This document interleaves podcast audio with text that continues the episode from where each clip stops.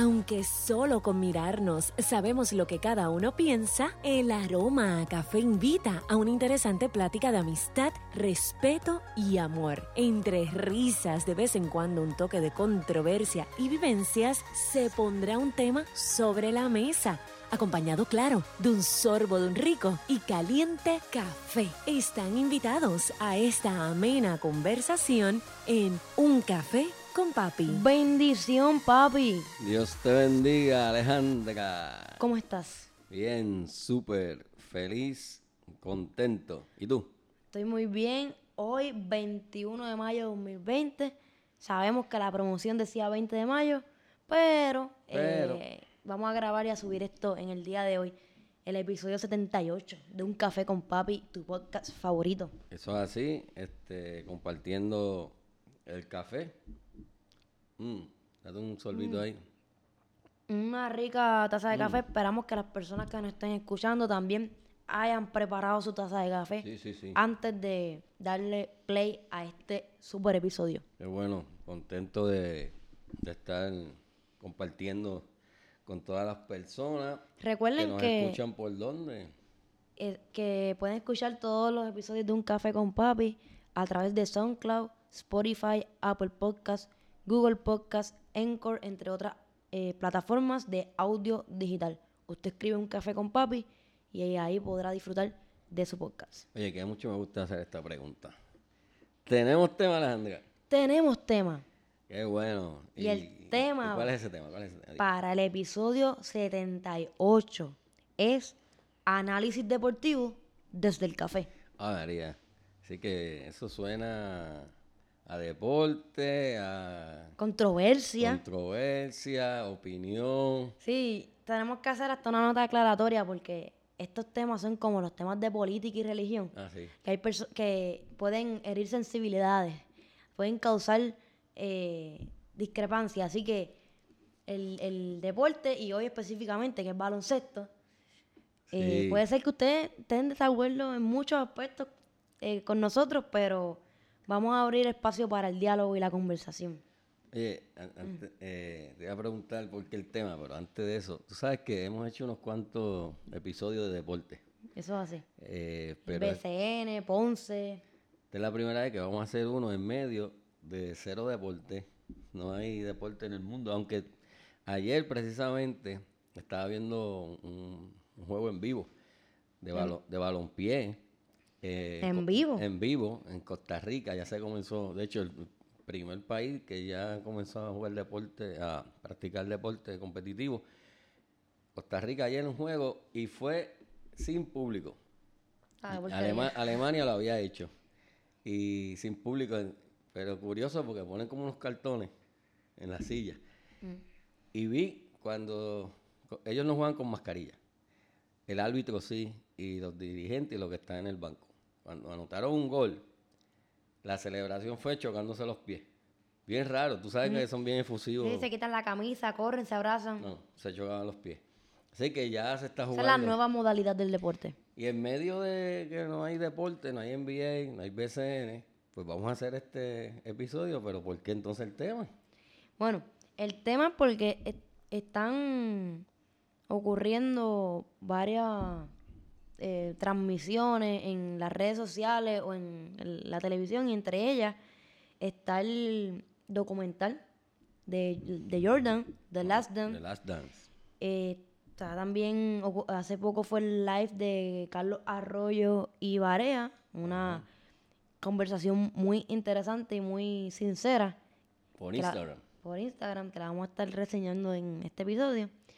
Y un artículo que publicó ESPN sobre los mejores 74 jugadores de la NBA de todos los tiempos. Y aquí vamos a estar enfocando hoy en esos primeros 10 que ellos el- eh, eligieron. Así que el porqué de este tema va a ser la manera en que vamos a ir llevando el episodio. Vamos a estar comentando esos tres asuntos. Y obviamente a la manera de un café con papi. En la promoción, yo no sé si las personas que nos escuchan tuvieron la oportunidad de leer la décima que aparece en esa promoción. Esa décima es de la autoría de papi, de Ramón Coto. Así que papi, léela para... A mí me encanta esa décima. Y con esa décima vamos a dar inicio a, Pues, a la controversia. Dice así, A ver quién capta el, la entrelínea aquí. Eso es así. Dice, qué bueno es disfrutar de una taza de café con una persona que manifieste otro pensar. Con respeto opinar, sin sabiondos dando lata. Porque si de hablar se trata, hay que tener clase y porte. Pues para hablar de deporte, no hace falta una garata. ¡Ea! ¡Eh, tiradera! ¡Ea!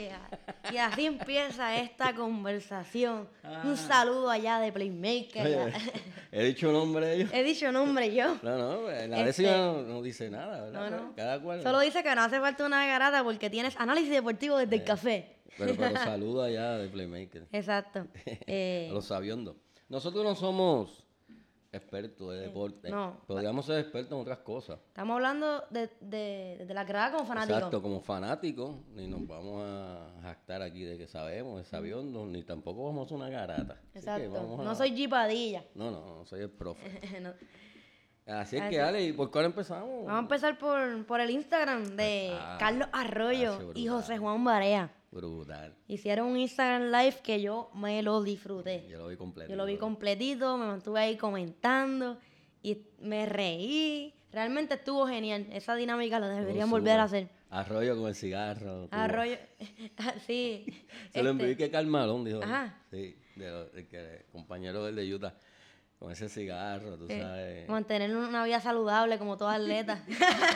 Pues yo no sé de quién se le pegó eso, porque yo he visto muchos jugadores de NBA también que cuando hacen este video live eh, con cigarro, parece que es una costumbre. Ajá. Yo pensé que era que, le- que ese estilo le vino por los reggaetoneros o algo así. Quizás también, quizás, pero. eh, eh, no Pero sé, sí, sí, eh, tenía ahí todo su estilo él. A lo mejor le da un aire de, no sé, intelectualidad. O algo así. Oye, es verdad. Como cuando hay, cuando hay intercambios de conversaciones eh, literarias o de arte, se caracterizan por, por eso. Como compartir un buen vino también, pues se comparten. Lo bueno es que como es a través de la tecnología, pues no me afectó el humo. De hecho, cigarro no es sinónimo de, de habano, porque si no es de La Habana, un dicen un habano, pues un habano tiene que ser un cigarro de Cuba, un coiba, por ejemplo, pero si no, si no, no es un habano. ¿verdad? Yo sé que era algo, tal vez, yo de eso no sé mucho, casi nada, digamos que nada, pero sé que era algo exclusivo, porque alguien le comentó como que, wow, este, como que lo que está fumando es tal cosa, yo, Parece que era de Cuba. Parece que era- ese o algo así. Me gustó y que podemos destacar ahí. Eh, se habló muchas cosas. ah, eh, Eran sí. preguntas, era con un jueguito, ¿verdad? sí, eh, eran como diferentes, eh, ¿cómo se llama?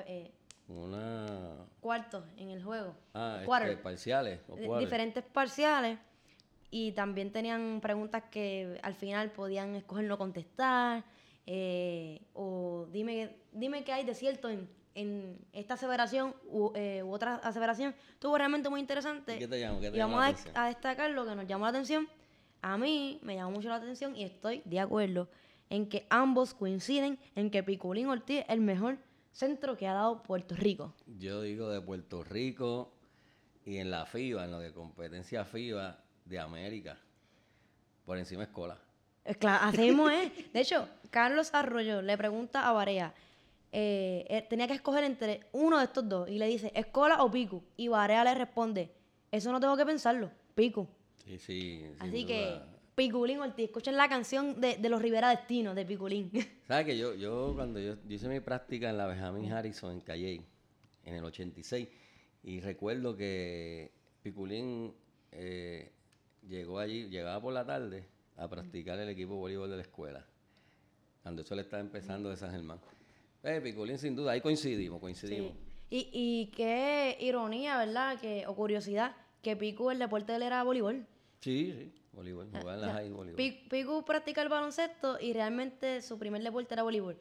Tim Duncan practica baloncesto y realmente su primer deporte era natación. Así es. Así que ahí, ahí coincidimos con ellos. Sí, yo totalmente. Eh, Barea, eh, Arroyo le preguntó a Barea que si tenía interés en dirigir la selección nacional y Barea respondió afirmativamente. Eh, Él ni, ni- realmente ni lo pensó, dijo que sí, que le interesaría eh, in- dirigir la selección nacional. Yo diría que tiene que esperar a, a que Casiano. termine Eddie, Sí, sí. que termine Casiano. Y, y a que te, Este- primero y que tengas más experiencia. Más experiencia dirigiendo. Superior, ¿verdad? Mayagüez.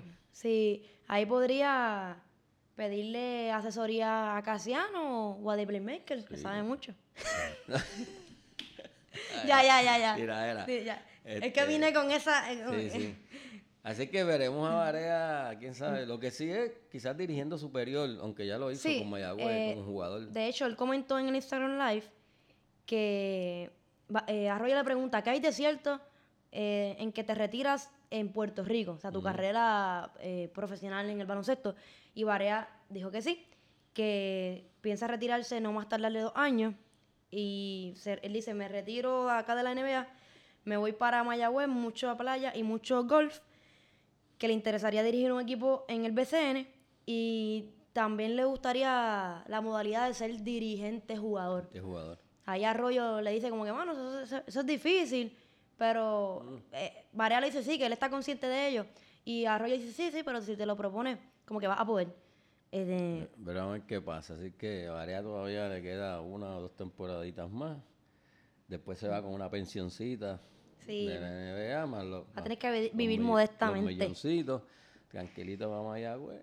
y, y qué bonito, ¿no? Haber hecho una carrera, haberse establecido en la NBA. A mí me gustaría verlo en el BCN jugando, aunque él ya a principio nada más fue que antes de establecerse en la NBA. Yo recuerdo cuando era jovencito, se mencionaba ese nombre de Varea, era un nene. José Juan Barea. Eh, realmente sí. En- de hecho, yo quisiera también comentar que yo no sé, yo no sé si tú lo viste igual que yo, pero ese live, yo decía, wow, Barea está, eh, Arroyo estaba preguntando, eh, está formulando preguntas eh, ahí. capciosas o picantes, o sea, como, como, ¿Como cuál, por ejemplo? como pre- preguntas para... De hecho, cuando cada vez que Arroyo preguntaba, yo enviaba el emoji de fueguito. Yo como que, candela. eh, o sea, Arroyo quiere preguntas como... eh, le pregun- eh, le- él le preguntó, ¿alguna vez has sentido que has sido menospreciado en la NBA? Wow. O que tu talento no ha sido valorado en la NBA. Y yo... Ya sé, ahí, ahí más emoji yo enviaba de fueguito. Yo, ¡ea! Eso porque Varea viene del banco, ¿verdad? Y, y tiene un rol, él sabe su rol en, en los El- equipos. del banco en la NBA. Exacto. Y, y Barea le contesta, bueno, mano, lo que pasa es que eh, yo estoy satisfecho, estoy de acuerdo eh, la manera en que me han utilizado estratégicamente en la NBA. Y como que reconoce su posición dentro de esa liga. Muy bien. Y le dijo, entonces, antes de que, que Barea comenzara a responder, que está ahí como pensando, eh, Arroyo le dice, ah, vamos a hablar claro, vamos a hablar claro, porque I'm a star, o sea, como yo soy un jugador que inicia. Ujú. Y, y, eh, Arroyo ahí bien seguro de, de- de su posición dentro de, de un juego de baloncesto. O sea, yo soy un jugador que inicia. Y, y Barea le dijo, lo que pasa es que, yo, o sea, él, le contestó como que yo también voy a hablar claro. Si a mí en la NBA me hubiesen dado más tiempo desde un principio, yo no hubiese llegado a donde he llegado, no me hubiese podido establecer de la forma que lo he hecho, porque físicamente no lo iba a aguantar. Y yo dije, wow, qué respuesta más sabia de parte de Barea Muy bien. eh, un- un- una, una respuesta que realmente refleja eh, sabiduría y que, que ha escuchado consejos. Se nota que, que Barea en, en el transcurso de, tu- de su carrera como atleta se ha dejado dirigir. Ha sido un jugador que ha permitido que lo dirijan. Y yo creo que esa ha sido la clave en, en el hecho de que él eh, se, se pudo establecer en la NBA y aún cuando él, de, de chamaco, de más joven, tal vez no, no todo el mundo lo, lo perfilaba como un jugador NBAista. eh, y, tal, y con menos habilidades deportivas que, que Arroyo sin duda alguna. Y logró llegar y establecerse eh, en la NBA. Así que reconoce su cuerpo, sus virtudes y sus limitaciones, y él sabe que una temporada de ochenta y pico de juegos, si, hubiese jugado regular, eh, no hubiese durado tantos años en NBA porque se iba a desgastar. Y él y eso, pues él reconoció ese error. Bueno, y- Y es como, como yo le decía a Rubén el día después de, de haber visto el Instagram Live. Yo dije, el hecho de que tú seas jugador regular en un equipo del baloncesto superior nacional en Puerto Rico o en la selección nacional de tu país, no significa que tú tengas que ser jugador regular Claro. en la NBA. El juego es distinto, la liga es distinta. eh, Yo pienso que Arroyo Yo- a lo mejor reclamó a sus dirigentes quizás más minutos de juego. Porque Arroyo siempre se ilumbró como, como un iniciador. Y en la NBA, pues, quizás. Y, y ¿sabes? Me acuerdo cuando el juego de Utah se retira Stockton, Salón de la Fama, nada más y nada menos que Stockton. Y al otro año, eh, eh, o sea, ellos, ellos le dan esa posición regular a Arroyo. Y Sí de que la llegó a tener. de sustituir a, a Stockton. Y bueno, Y de- y de salió, salió de allí. ¿Qué pasó? ¿Qué pasó con Jerry Sloan? No sé. Eh, un misterio ahí. Pero nada, no, no le pasó solo en- ahí. Después de su actuación con el equipo nacional en Atenas, en el 2004, que derrotan a Estados Unidos, Brown, el dirigente de, de Estados Unidos, que es el dirigente de los Pistons, ¿sabes que se lo llevaron para allá lo firmaron con aquel equipazo de Billow, Hamilton, Hamilton. Wallace. Y, y él no regular como iba a ser en Utah, sino pues sustituto, pero de Vilo, un equipazo. También salió de allí. Luego a Miami, cuando Miami une a, a, Way, a LeBron. a LeBron, ¿sabes? Y ahí oportunidad para dirigir ese esa nave. También salió de allí. Orlando, que era casi una estrella allí por la comunidad puertorriqueña. Arroyo realmente Tuvo oportunidades. Mucho, exacto. Toronto, Boston, bueno. Un montón de equipos. Pero Si alguien yo pensaba que, bueno, obviamente llegó a la NBA, pero que yo pensaba que iba a tener una carrera establecida y que se iba a retirar de, de la NBA, si alguien yo pensaba, era, era Arroyo. Porque entre los dos, pues, hay pues, muchas opiniones. De hecho, no se contestó eso, ¿verdad? Sí, esa- así, vamos a terminar eh, esta parte ahorita.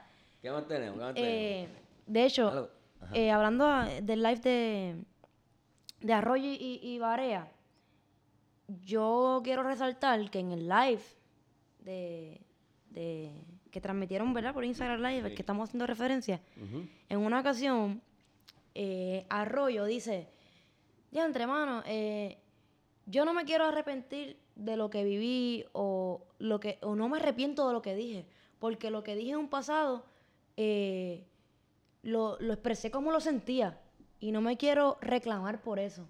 No, qui- no quiero vivir como que en rencor con el pasado. Y después dijo, ah, deja eso ahí, como que seguimos. Pero bueno, eh, eh, yo creo que el video está todavía disponible en IGTV, en el perfil de Carlos Arroyo. Pero eso está ahí, que él se queda como reflexionando. Y obviamente es que uno no piensa de igual forma a los veintipico a como vas a pensar Claro. cuando tengas cuarenta y pico. Entonces, él, él quiere estar en paz con su pasado, pero yo pienso que él tiene que tal vez haber pensado en la intimidad de su hogar. Wow, si en esta ocasión yo eh, me hubiese mordido un poquito la lengua o me hubiese aguantado o hubiese escuchado el consejo de fulano, tal vez eh, la historia hubiese sido distinta, pero a la misma vez no, quiere estar en paz con, con- con su historia, ¿no? Eso es yo acá haciendo un análisis, un psicoanálisis de la situación. Eh, pero yo pienso que realmente eh, tiene que tal vez haber pasado. Eh, ¿qué, qué tú crees? Que ese comentario de Arroyo que dijo, ah, quiero, quiero estar tranquilo con... Porque lo que dije lo dije Estoy de acuerdo como lo sentí en ese momento, Sí, pero ahora, como tú dices, cuando ya está en una etapa eh, de cuarentón. de cuarentón, eh, quizás una retrospección, ¿verdad? Y piensa en, su carrera, este, posiblemente se esté haciendo esa, esas preguntas y ese reclamo. Oye, Ajá. podemos contestar, yo creo, lo que tú estabas haciendo referencia hace un segundo de el live terminó Arroyo preguntándole a Barea, eh, tú o yo, Barea o Arroyo. Y Barea obviamente no contestó, se echó a reír, brindaron y terminaron la transmisión. Sí, no terminaron. Que tú comentaste en Facebook. Ah, Barea no contestó, pero yo voy a contestar. Exacto, yo dije, bueno, yo Barea o Arroyo, pues yo, yo contesto Arroyo. Para mí Arroyo... Yo también. Sí. Pues sabemos que Barea se, se estableció en la NBA, tiene un campeonato, pero siempre he considerado a Arroyo un jugador más Superior. completo, más completo que Barea. Así que entre los dos, pues yo, si me- tengo que hacer un equipo y tengo que coger entre los dos, no puedo coger a los dos, pues yo, yo cogería Arroyo. De igual forma pienso yo, eh, siempre lo he dicho, si me dicen Carlos Arroyo o José Juan Barre- Barea, yo escojo Arroyo. Y mucha gente cuando digo eso, siempre me dicen, ah, pero Barea tiene un anillo de la NBA. Ah, pero Barea, Barea se estableció en la NBA, hizo una carrera que eh, en la NBA se va a retirar de esa liga. Y yo le digo, sí, está bien, ese- nadie le quita eso, tiene sus méritos. Pero me estás preguntando a mí que si escojo Arroyo o Barea, yo escojo Arroyo.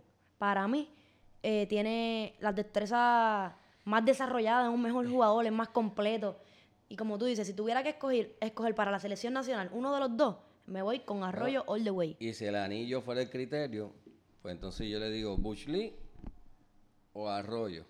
Pues tendrían que coger a Bush Lee porque Bush Lee tiene un, un anillo de campeonato de NBA con los Lakers, que era banco, pero era de los Lakers ese año, el equipo aquel de Magic Johnson. Y Bush Lee jugó, el jugador de Puerto Rico, ¿verdad? De nuestra selección.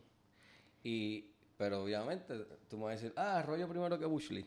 Pues bueno, si el criterio es el, es el anillo, pues entonces coge a Bush Lee que tiene anillo y Arroyo. Exacto. O sea que realmente. El anillo lo- no va a definir. no- no va a definir.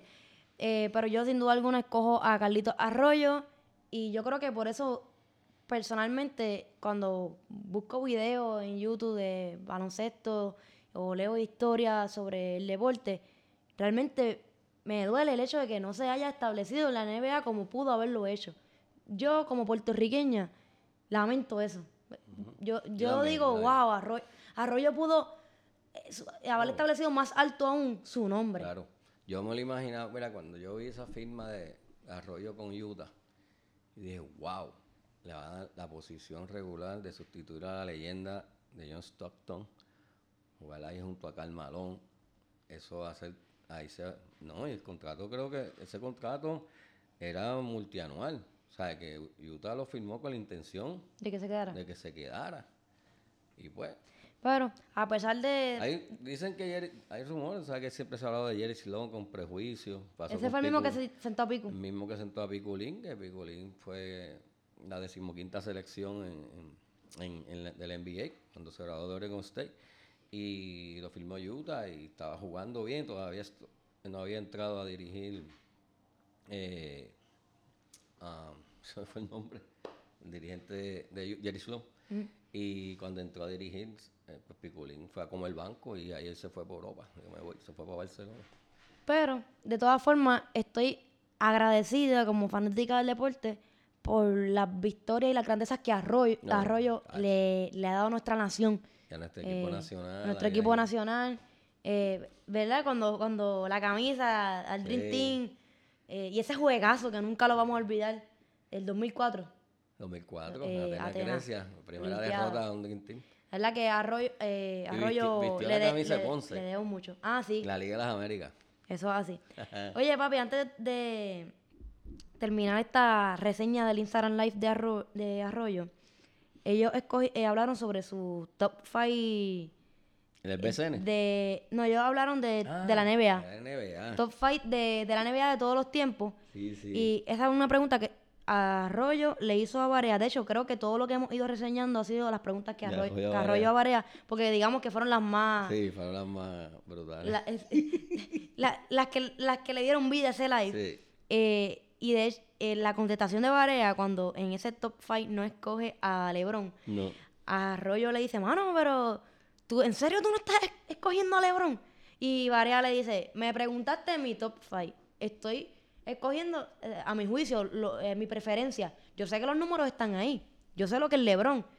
Pero en mi top 5, o sea, él no lo eligió. Él lo dejó fuera. Él hizo un análisis bien subjetivo de, de, su, de, de sus gustos. De sus gustos y, y lo que él, No lo era- que él, no era un lo que- análisis o lo que él admira tal vez.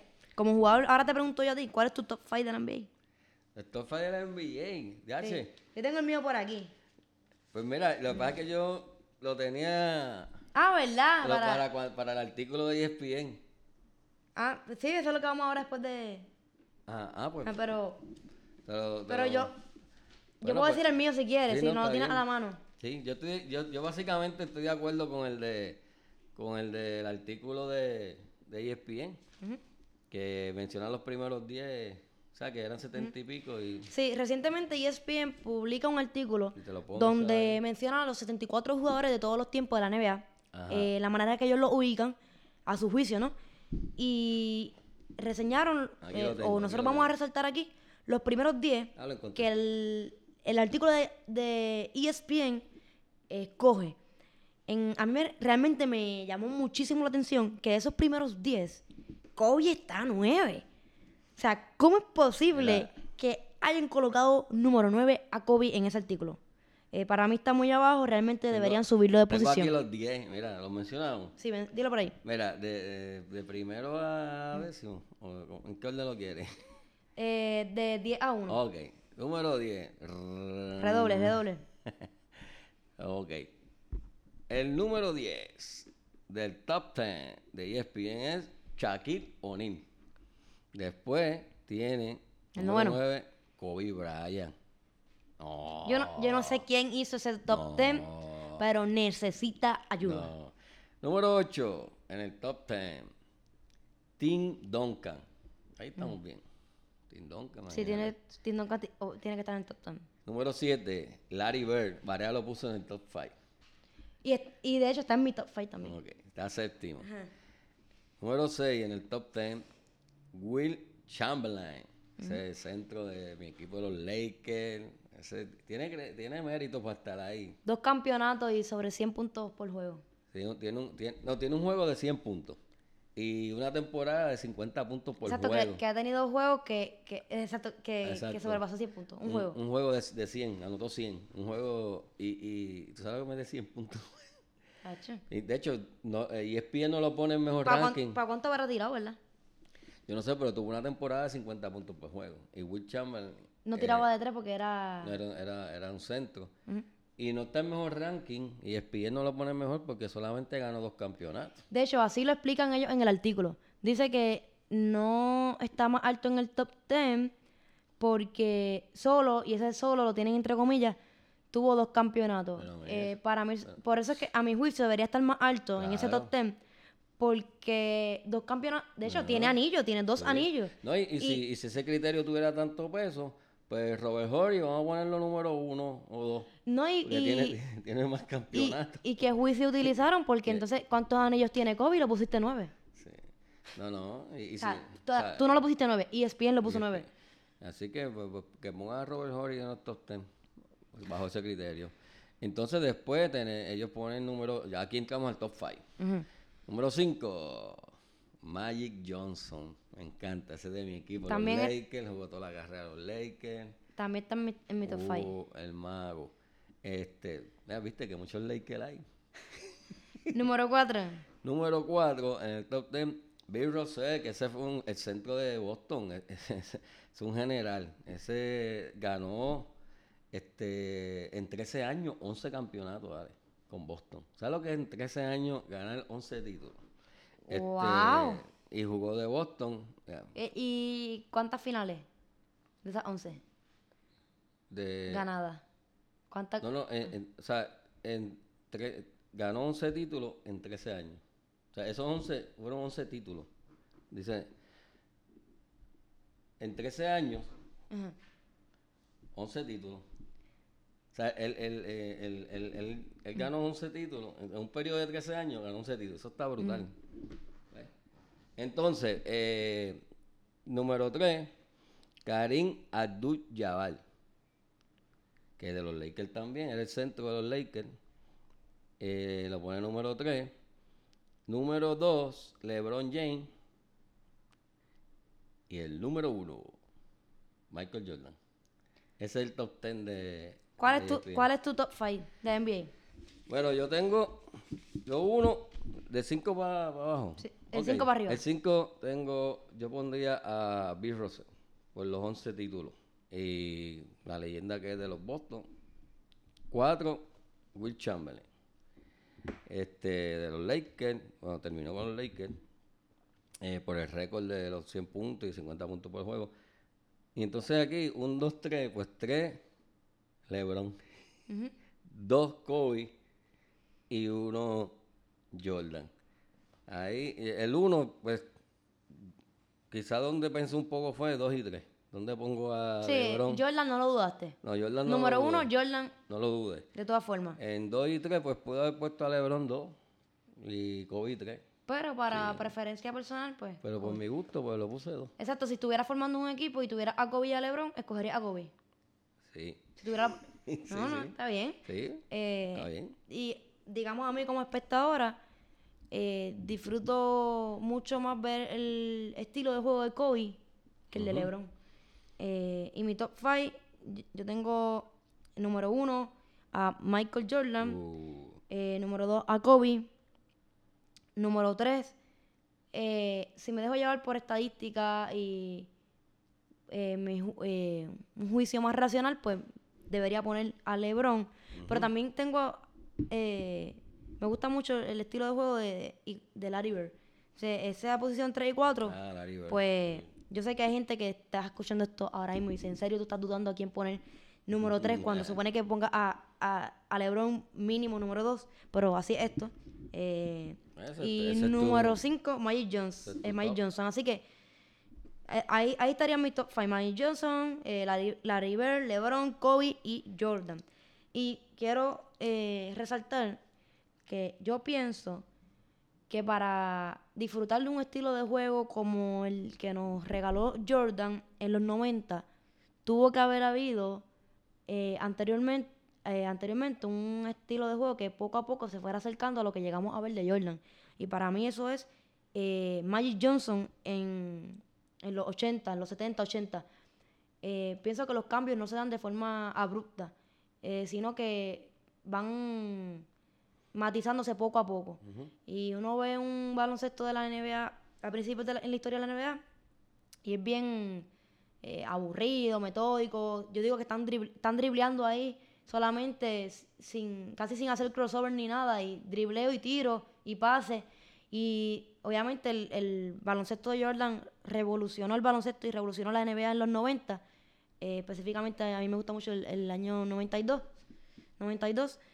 Eh, pero cuando uno ve los videos de Magic Johnson, que obviamente yo todo eso lo veo eh, en retransmisión porque no viví ese tiempo, di- digo, wow, el- el- la manera en que lo llaman le, le da, tiene razón, le da magia al juego.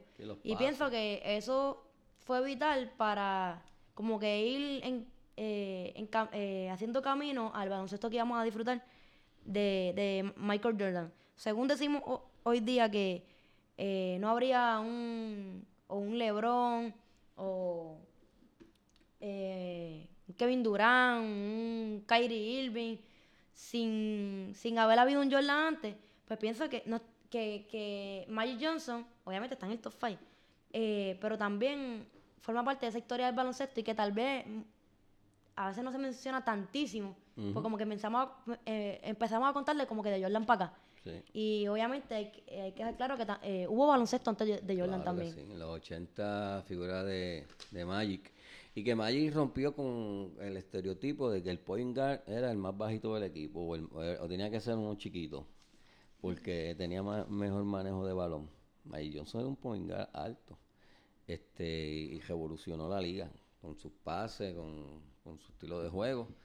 Así que sí, sí tiene, Ahora subrayo eso. Ahora vamos a hablar de algo que eres tú quien nos va a dar Ah, luz bueno. en este en este espacio porque yo no lo he visto eh, pero tú has, sí has visto has visto varios capítulos así que vamos a hablar de el documental de la- Jordan The Last Dance The Last Dance. Este, bueno, en esta ausencia de NBA, eh, lo, lo que hemos, lo que se ha estado viendo es el, el- el documental de, de Last Dance, que lo están dando por ESPN.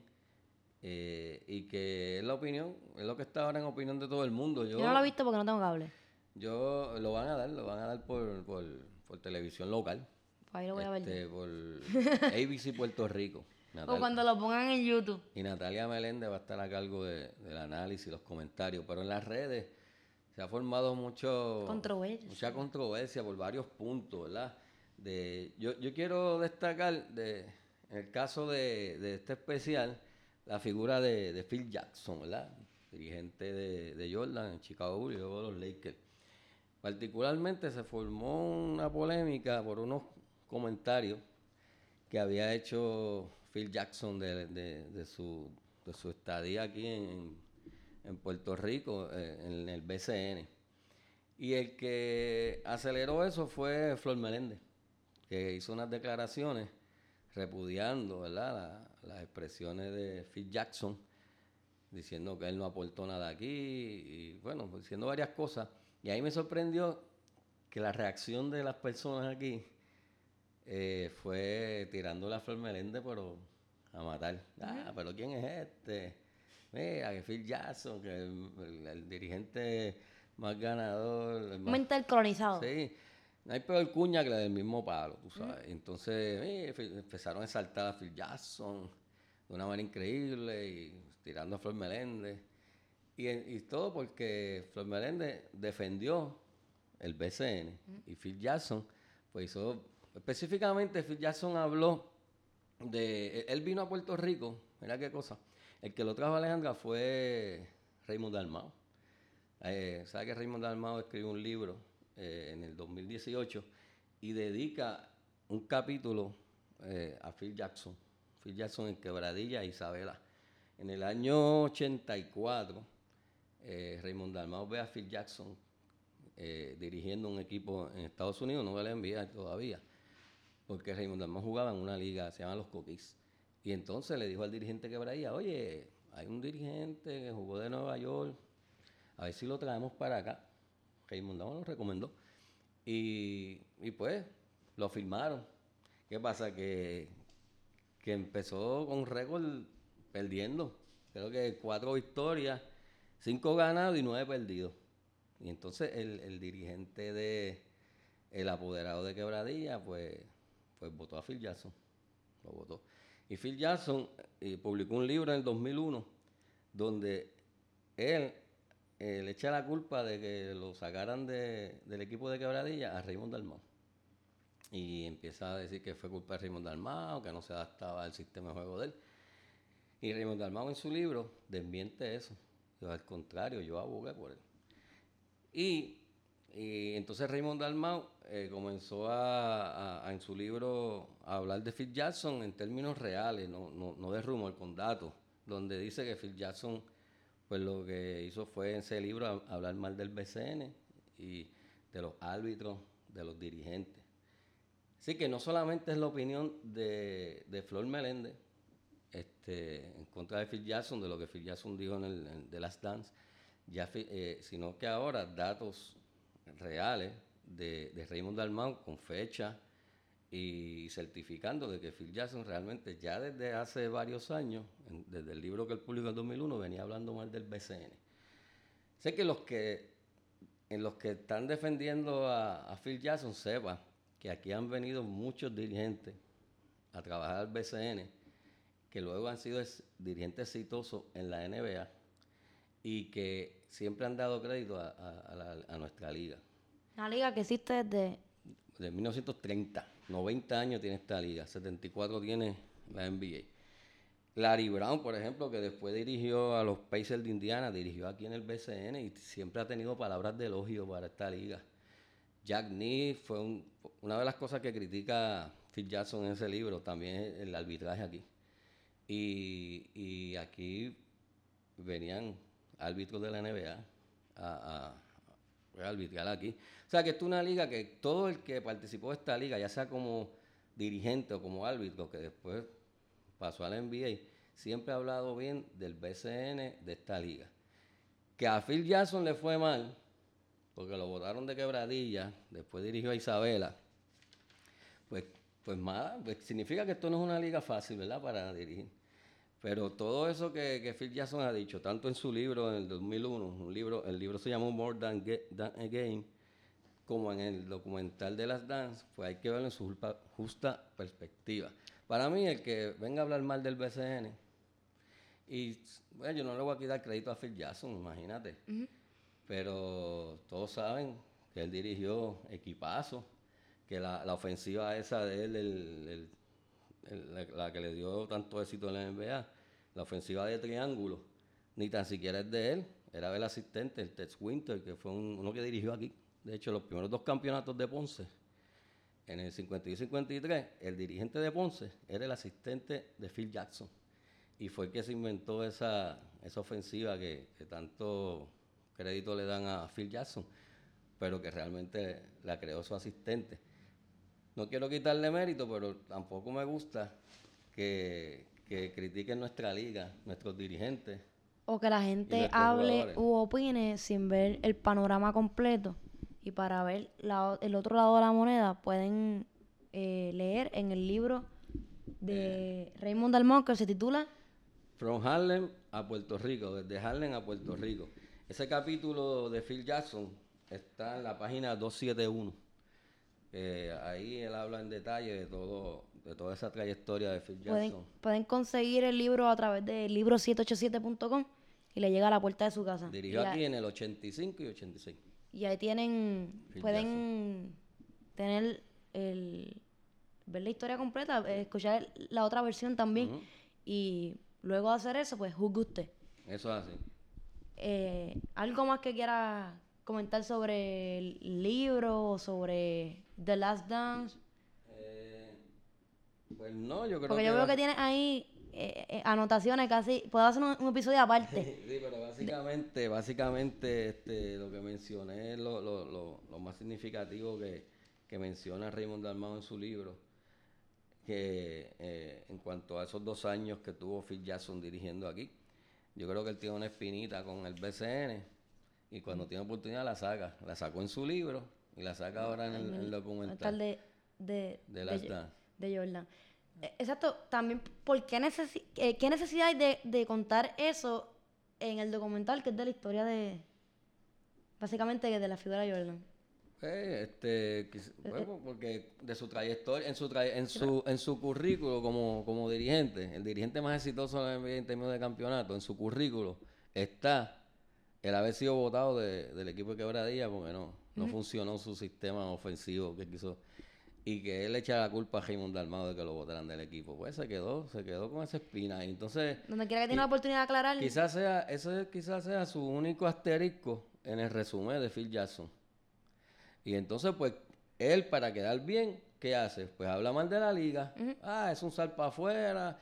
Eh, va a decir que aquí me menciona un incidente de un tiro del el, el alcalde Quebradilla en un juego, de un tiro y hirió a, a un mujer. Y él dice que fue un oficial. Habla mal de los dirigentes. Habla mal de los oficiales de mesa. Habla mal de mal los árbitros. Pues para mí, pues, él tiene esa, esa espinita. A lo mejor sí, que no dio diría, pie, "Ay, no pie con bola aquí. fue mejor no, quizás él hubiese preferido no haber venido a Puerto Rico a dirigir. No, exacto, no, no tendría eso en, su historia. Sin embargo, Larry Brown, que dirigió a los Pacers, dirigió aquí. Este, hubo otro dirigente, fue el dirigente de los eh, de los Wizards, también dirigió aquí en Puerto Rico. Varios, como, te voy a decir tres y o ninguno cuatro. tuvo problema, Todos, todos exaltan más que Phil Jackson. a- al BCN, como que fue una gran experiencia de desarrollo. Menos Phil Jackson. Pues, si usted quiere defender a Phil Jackson, Defiende a Phil Jackson. si usted quiere Y defender, tirando, tira- flor. tirando a flor al BCN y a Raymond Dalmau. De hecho, este, el, el libro de- este libro salió en el 2018 y el de Last Dance sale ahora. O sea que, eh, y en este libro, y desde el 2001 ya Phil Jackson en su libro está hablando eh, mal del BCN. Que- Antes de, de terminar este super episodio de análisis deportivo, me gustaría eh, decir, mencionar cuál es mi top 5 del BCN, Ah, del baloncesto superior nacional. tienes que decir eso. Mi top 5 de, eh, de todos los tiempos del baloncesto superior nacional es el siguiente. Piculín Ortiz, Mm. Carlos Arroyo, Eddie Casiano, Raymond Dalmau y Guayacán Santiago. ¿Cuál es el tuyo, papi? Bueno, los primeros cuatro coincido. En lugar de Guayacán, yo tengo dos. Pachín Vicen o Federico Fico López. Eh, ¿Por qué? Bueno, Pachín Vicen, no es porque sea de Ponce, no. sino pues, ¿sabes? Me- mejor point guard del mundo en el mundial. Eh, igual Fico López salió en un mundial mejor point guard del mundo. Y bueno, Guayacán yo creo que es el mejor jugador saliendo de las cortinas y tirando el tiro. eh, eh, saliendo de las cortinas, no, seteado. O sea, Sí, tú le das la bola de tres, seteado. Saliendo de las cortinas. seguro. Salen- exacto. Yo escojo a quizá Casiano, no sé. Pero, Olari. Olari. Pero, Pero yo me voy con Casiano. si, si- si yo quiero un point guard ahí, eh, Arroyo y, y Pachín o Fico, esos dos. Los demás estoy de acuerdo. Raymond Dalmao, Piculín, Casiano. Casiano. Así que a, la- a nuestra audiencia les hacemos la misma pregunta. ¿Cuál es su top 5 de la NBA y cuál es su top 5 de la, del BCN? Eh, pueden comentarlo en la sesión de comentarios en Facebook, Un Café con Papi. Y recuerden que también nos consiguen en Instagram y en Twitter como Un Café con Papi. Eh, este, este fue el episodio número 78. Eh, recuerden que todos los episodios están en Spotify, Apple Podcasts, Google Podcasts y, y Anchor. Y coméntenos que nos encanta leerlo. Y hasta la próxima de Un Café con Papi.